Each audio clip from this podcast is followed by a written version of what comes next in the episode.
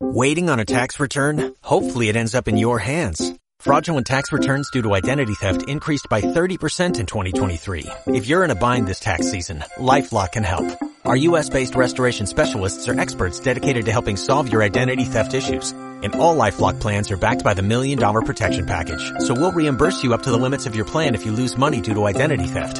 Help protect your information this tax season with LifeLock. Save up to 25% your first year at LifeLock.com slash aware.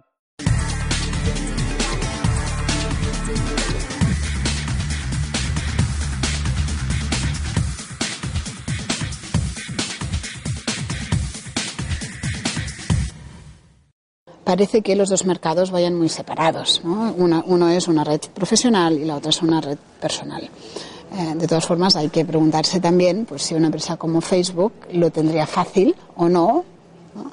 pasarse al mundo de las redes eh, profesionales. Podría ser tan fácil como pensar que yo, cuando doy de alta a un contacto, pues pueda poner un tic diciendo este es un contacto personal o este es un contacto profesional. ¿no? Entonces, eh, la pregunta es, ¿tiene Facebook motivación para hacer esto?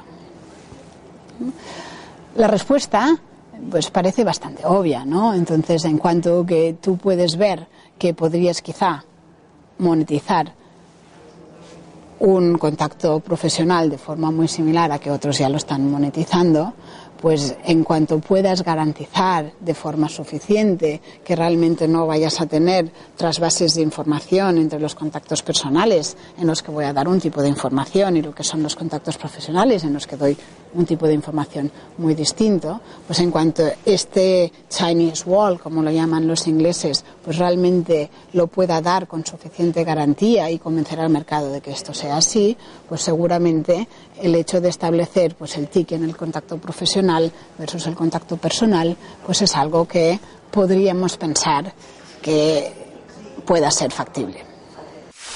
Facebook en estos momentos tiene fundamentalmente mm, tres vías de monetización. La primera es la publicidad, con su nuevo modelo de publicidad, que es distinto a los que hemos visto hasta el momento en Internet.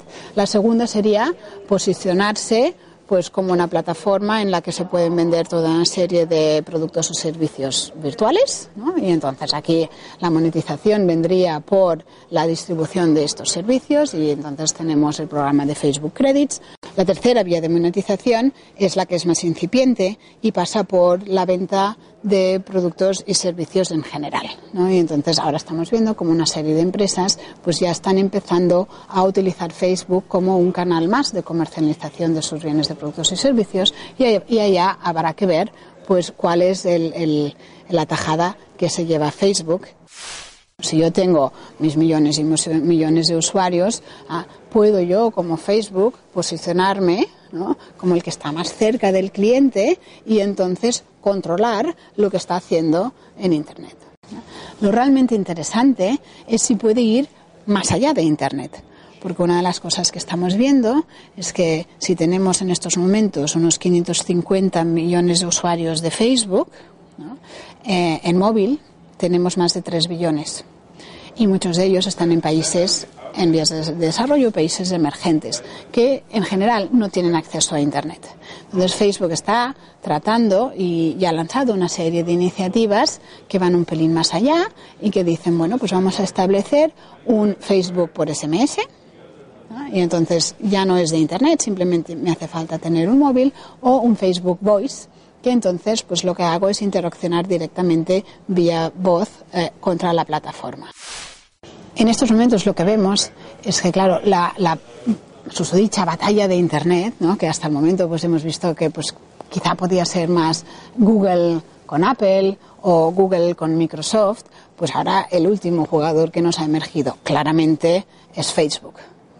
Y porque Facebook hasta el momento es percibida como una red social, pero realmente puede ir bastante más allá.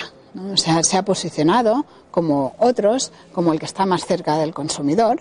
Entonces, esto Microsoft lo hace porque dice yo tengo las aplicaciones que tú quieres, Apple lo hace porque dice yo tengo el iTunes Store, el App Store, que también tengo las aplicaciones que tú quieres. Google lo hace pues con sus servicios de búsqueda cada, más, cada vez más sofisticados y dice yo tengo la información que tú quieres y Facebook dice yo también tengo todo lo que tú quieres porque además encima tengo a tus amigos.